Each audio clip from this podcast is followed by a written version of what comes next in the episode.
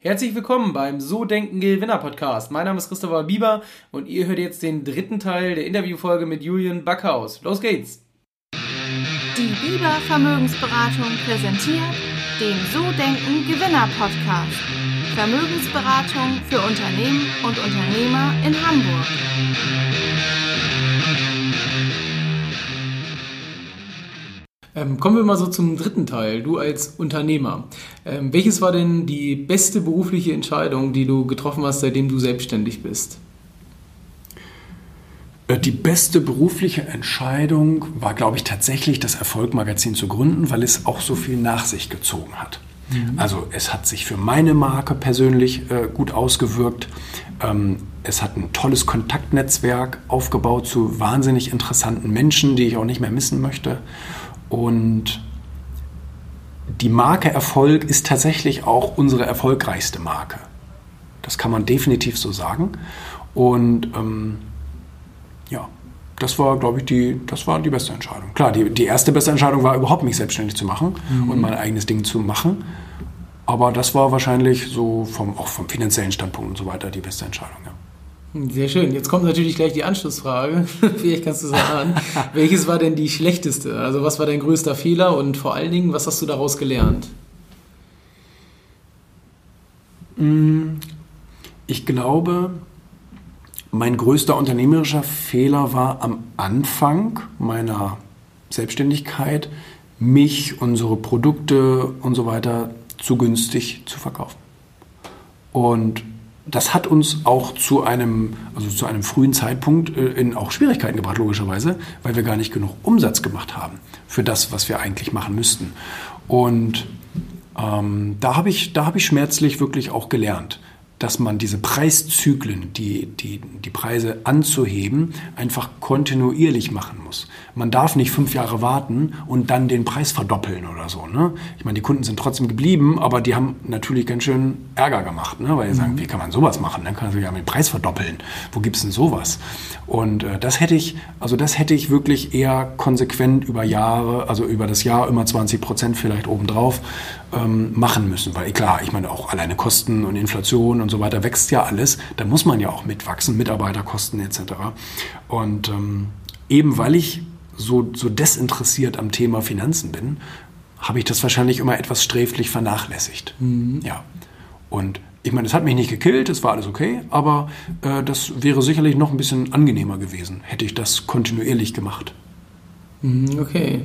Ähm, Gab es daraus noch eine Ableitung, was du geändert hast seitdem? Also erhöhst du jetzt kontinuierlich die Preise? Hast du daraus ein, quasi ja. Lesson learned sozusagen? Ja, ich setze die Preise auch lieber viel zu hoch an mhm. und gebe lieber mal einen Nachlass oder so. Oder mal eine Dreingabe, irgendwie nochmal einen Zusatzbenefit oder wie auch immer, ähm, anstatt dass ich es zu niedrig ansetze. Und ähm, ja, das ist also sicherlich eine Konsequenz daraus gewesen, ja. Aber es, es hat auch mit dem Mindset zu tun.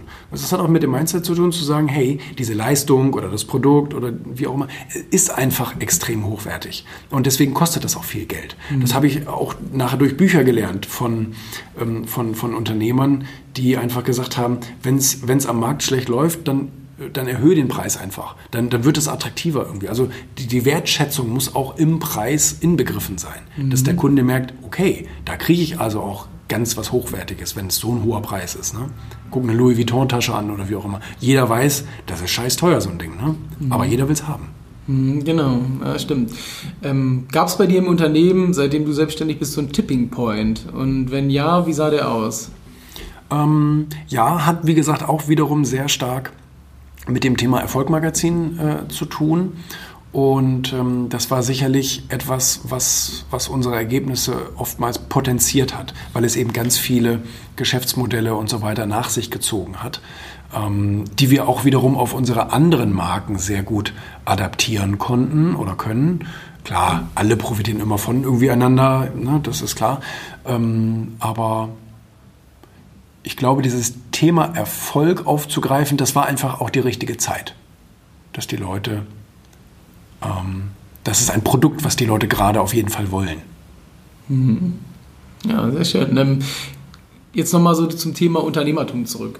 Ähm, du investierst ja in dein Unternehmen. Gibt es Bereiche und Themen, in, in, die du investierst, also speziell oder stärker investierst? Und wenn ja, warum? Also zum Beispiel Mitarbeitermarketing, je nachdem. Ich investiere tatsächlich nur in meine eigenen Firmen. Ich wurde jetzt öfter schon mal gefragt, auch in einem Podcast, wo ich überall so investiere. Und dann sind Leute immer ganz schockiert, dass ich mein Geld nicht aus der Firma rausgebe, sondern immer in der Firma lasse und wiederum in Projekte oder neue Produkte oder neue Mitarbeiter und so weiter. Also ein neuer Mitarbeiter kann auch eine wunderbare Investition sein, wenn er dem Unternehmen eben hilft, wieder effizienter oder effektiver zu sein. Und, ähm, und jetzt müssen wir mal den Anschluss finden. Ähm, Gibt es nochmal starke Bereiche, wo du dich darauf fokussierst? also, das, wo, da, also das, wofür ich, das, wofür ich am meisten Geld ausgebe, ist, glaube ich, einmal PR und Branding mhm. für unsere Marken, auch für mich selber. Äh, das finde ich extrem ähm, wichtig, weil es etwas ist, das ist ein Compounding-Effekt. Also es ist etwas, was nachher aufeinander aufbaut. Es ist nicht, es ist nicht, es ist keine Ausgabe, sondern es ist wirklich eine Investition in die, in die Markenstärke ähm, ne, zu investieren, weil es eben bleibt. Und das ist ja das Tolle. Wenn eine Marke wächst und wächst und wächst, dann muss man nicht jeden Monat wieder von vorne anfangen. Man ist nicht performanceabhängig, sondern man hat so eine gewisse, man hat so ein gewisses Grundrauschen damit geschaffen, wenn man eine starke Marke aufgebaut hat, weil sie eben attraktiv ist und weil sie anziehend wirkt. Also das heißt, wenn die Marke attraktiv ist, kommen die Kunden, und das erleben wir jeden Tag, kommen die Kunden zu uns und sagen, ihr seid so attraktiv, wie kann ich bei, bei euch irgendwie geldlos werden? Das ist natürlich ein toller Anruf. Und ähm, Dafür geben wir sehr, sehr viel Geld aus über verschiedene Kanäle. Das ist online, das ist aber auch physisch. Ja? Also wir, wir, wir, wir produzieren auch durchaus mal eine Riesencharge von, von Powerbanks oder irgend sowas, die wahnsinnig teuer auch im Einzelstück schon sind, wo dann riesig groß unsere Marke draufsteht und das verlosen oder verschenken wir dann oder wie auch immer. Und damit läuft derjenige dann die nächsten fünf Jahre durch die Gegend. Ähm, wir haben vorhin über Marcel gesprochen. Ähm, Marcel Remus macht es genauso gut. Weißt du, sein Feuerzeug liegt bei mir ähm, auf dem auf dem ähm, auf dem Tisch wo die Kerzen mit angezündet werden. Ja, bei mir tatsächlich ja. Ist das nicht geil? Ja. Weißt du? Ich meine, so ein Ding kostet vielleicht 80 Cent oder irgendwas ähnliches und das liegt ja schon seit fünf Jahren. Mhm. Und ein Kugelschreiber ist genauso. Ich habe damals, als ich meine Werbeagentur gegründet hatte, habe ich mir gleich ganz tolle, hochwertige Kugelschreiber machen lassen mit Lasergravur, wo unser Firmenname drauf stand. Und das Ding, das liegt dann da auf den Schreibtischen der Macht und ähm, schreibt auch gut. Und jeder hat dann immer gesagt, meiner als alle, habt ihr noch einen neuen, weil der schreibt so gut. Und äh, das ist natürlich das ist natürlich eigentlich unbezahlbar. Und ähm, in, eben äh, einfach so, so gebrandet zu sein. Und ähm, ja, Mitarbeiter haben wir schon gesagt, neue Projekte, klar, wenn ich jetzt, wenn ich jetzt neue Magazine oder so an den Start bringe, eine Erstauflage kostet immer wahnsinnig viel Geld und bringt wenig. Ähm, also Druckkosten, Vertriebskosten, Marketingkosten und äh, die ganze Mitarbeiterzeit, die dafür gebunden wird und so weiter, das muss natürlich alles bezahlt werden, keine Frage. Ja, und mittlerweile investiere ich auch Media for Equity, also das heißt, ich beteilige mich auch an anderen Unternehmen, an Startups und so weiter über meine Holding und ähm, bringe denen dann halt unsere volle Marketing-Power und so weiter mit mhm. und investieren dann halt ähm, äh, Medienbudget durchaus auch für jetzt gerade haben wir angeboten 350.000 und so weiter über drei Jahre. Ja. Okay. Ähm, gibt es aus deiner Sicht zum Thema Investitionen, gibt es aus deiner, ähm, beziehungsweise warum ist es aus deiner Sicht wichtig, ähm, Geld ins Unternehmen zu investieren? Es gibt ja auch, also klar, man will natürlich wachsen, aber was hat dir bisher wirklich am meisten Wachstum gebracht? Ja, es macht einfach keinen Sinn, das Geld aus dem Unternehmen raus zu investieren. Es macht, also für mich ist es wirklich Schwachsinn, wenn ich auf der einen Seite ein Unternehmen habe, mhm. das mir zum Beispiel 25% Umsatzrendite bringt. Mhm. Und ich bin so blöd und gebe mein Geld dann irgendwo für 3% hin. Das finde ich komplett unlogisch. Zudem nicht nur wegen dem Zahlenunterschied, weil ich da 21% mehr mhm. äh, kriege, beziehungsweise weniger, wenn ich es rausgebe, sondern ich habe ja gar keine Kontrolle über den anderen. Ich weiß überhaupt nicht, was der morgen anstellt mit der Firma, mhm. wenn ich zum Beispiel eine Aktie investiere oder wie auch immer. Und äh, bei mir hingegen habe ich die volle Kontrolle, weil ich entscheide, wohin es läuft. Und ich verliere auch lieber Geld durch meine eigene Dummheit, anstatt durch die Dummheit eines anderen. Also ich fühle mich viel besser, wenn ich selber die Verantwortung trage. Und von daher macht es, macht es für mich als Unternehmer wirklich kaum Sinn, das habe ich von Wolfgang Grupp gelernt, ähm, das Geld aus dem Unternehmen rauszugeben.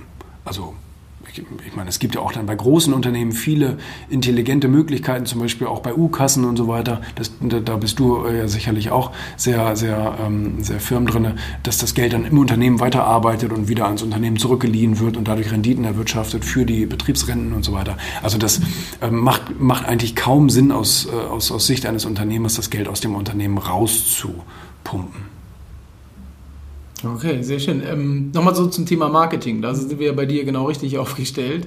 Ähm, wenn wir uns so mal das Marketing angucken, ähm, was nutzt du aktiv für Marketing und wo konntest du große Erfolge daraus generieren? Es gibt ja wirklich Social Media mittlerweile, Offline-Marketing, Online-Marketing. Also es sind alle. Es sind alle Kanäle und ich finde das auch wichtig, dass, dass, dass, dass Leute das verstehen, dass man nicht nur über einen Kanal erfolgreichen Branding betreiben kann. Ähm, Performance ist was anderes. Wenn ich Performance suche und ich will einfach Stückzahl verkaufen, ja klar, dann machst du es natürlich über Online-Anzeigen, über, über hier, wie heißen sie da, Google AdWords und mhm. natürlich auch über Facebook-Werbung und über Instagram-Werbung und so weiter. Das funktioniert natürlich super. Ähm, aber grundsätzlich finde ich es wichtig, dass man eben auch über alle Kanäle, über, über Events, über Print, über Online, über Voice, was habe ich vergessen? Video, ähm, die, die Marke aufbaut. Und ich glaube, das ist einfach auch wichtig. Und es muss mir auch mal, weißt du, wenn ich jetzt hier in Hamburg irgendwo lang gehe, dann wäre es doch das Beste, wenn mir diese Marke irgendwo mal begegnet. Und wenn es auf einem Autokennzeichen mhm. ist oder wenn es irgendwie irgendwo ein kleines Plakat im, im, im, im, Fenster ist. Aber es ist so wertvoll, wenn ich, wenn ich Marke, wenn ich eine Marke auf verschiedenen Ebenen mal wahrnehmen kann. Und ähm, weil dann brennt sich das Ding einfach richtig ein. Es kommt ein Punkt, an dem nervt es dich erstmal, dass du andauernd überall diese Marke siehst. Und dann muss der Punkt kommen, in dem du weiter penetrierst und es dann normal wird. Mhm. Und dein, dein Bewusstsein es eigentlich ausblendet und es gar nicht mehr wahrnimmt. Aber unterbewusst natürlich weiterhin äh, das wahrgenommen wird. Das ist eigentlich die beste Situation, die du haben kannst, dass du sozusagen omnipräsent bist. Mhm, okay. Sehr schön. Also da ist viel, viel drin. Vielen Dank schon mal für die ganzen Antworten. Kommen wir mal so zum letzten Thema, zur letzten Frage.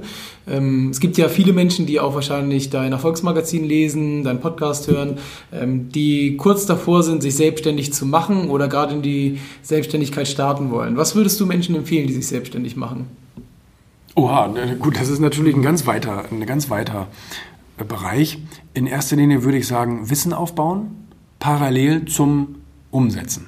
Aber Wissen aufbauen halte ich für immens wichtig und nie damit aufzuhören, Wissen aufzubauen, weil sich alles immer weiterentwickelt etc. Aber ich meine, so ein Erfolgsfundament kann man immer gut gebrauchen, glaube ich. Wenn man einfach mal gewisse Gesetzmäßigkeiten kennt. Und ich habe zum Beispiel auch viel ähm, Feedback gekriegt von Leuten, die sich selbstständig gemacht haben, die zum Beispiel mein Buch gelesen haben, was ja wirklich einfach ist. Also es sind Fundamente. Da steht Sachen drin wie, du musst Leidenschaft haben, du musst Disziplin haben, du musst, ähm, du musst äh, mit Veränderungen umgehen können, du musst ein bisschen Portion Humor dabei haben und solche Sachen stehen da drin, in der Entscheidung treffen. Mhm. Ähm, aber so ein Fundament ist so extrem wichtig dieses, dieses fundamentale, diese fundamentale Überzeugung zu haben und zu wissen, wie Erfolg überhaupt funktioniert. Und klar, dann musst du dich natürlich fragen, will ich es alleine machen oder will ich einen Gesellschafter? Kann ich mit den Konsequenzen leben, wenn der Gesellschafter eines Tages das, das Boot verlässt? Und solche Sachen, das steht natürlich auch ähm, am Anfang die Frage. Und mache ich es gleich überhaupt mit einer Gesellschaftsform oder fange ich erstmal als Einzelkaufmann an etc. Das hat natürlich wahrscheinlich auch wieder mit Risiken zu tun. Ähm, auf der anderen Seite hat es auch wieder damit zu tun, brauchst du Fremdkapital oder nicht. Ne? Ähm, da vertraut die Bank natürlich äh, dir als Person dann mehr, weil sie dich bis zum Rest deines äh, Lebens irgendwie jagen kann. Äh, das ist bei einer scheiß UG natürlich äh, nicht so. Da geben sie dir natürlich nichts. Und ähm, ja, das sind alles so, das sind alles so Fragen. Überhaupt ist es dann auch die Frage, okay, wenn Gesellschaftsform, machst du dann sozusagen äh, eine Holding drüber, weil du davon ausgehst, dass du A, das Unternehmen vielleicht irgendwann mal gewinnbringend verkaufen kannst oder willst.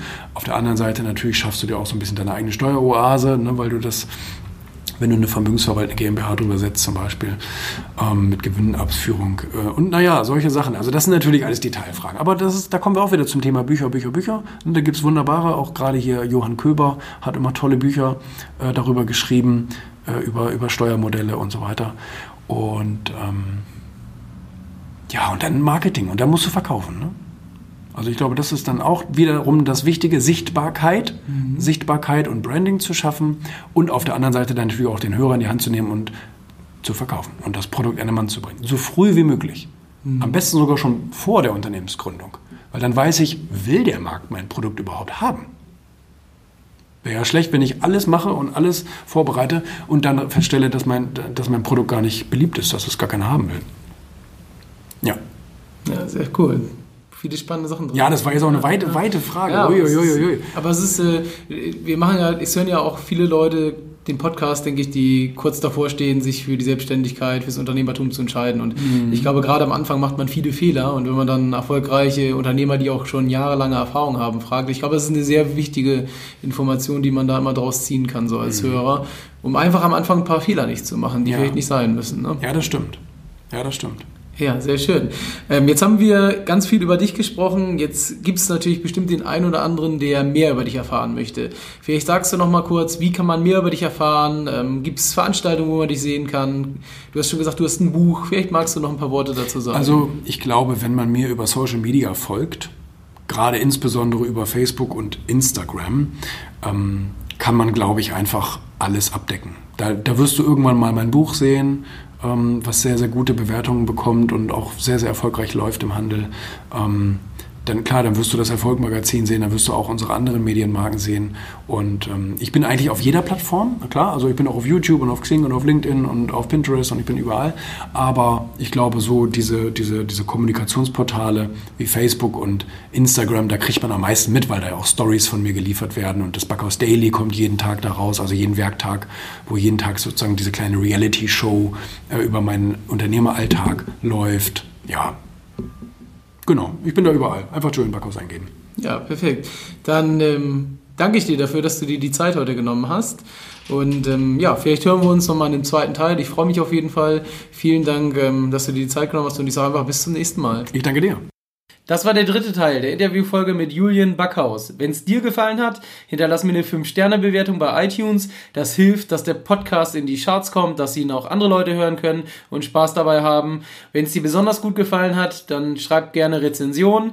Das bringt noch ein bisschen mehr oder empfehle den Podcast gerne weiter. Ich freue mich darauf, wenn du beim nächsten Mal wieder dabei bist.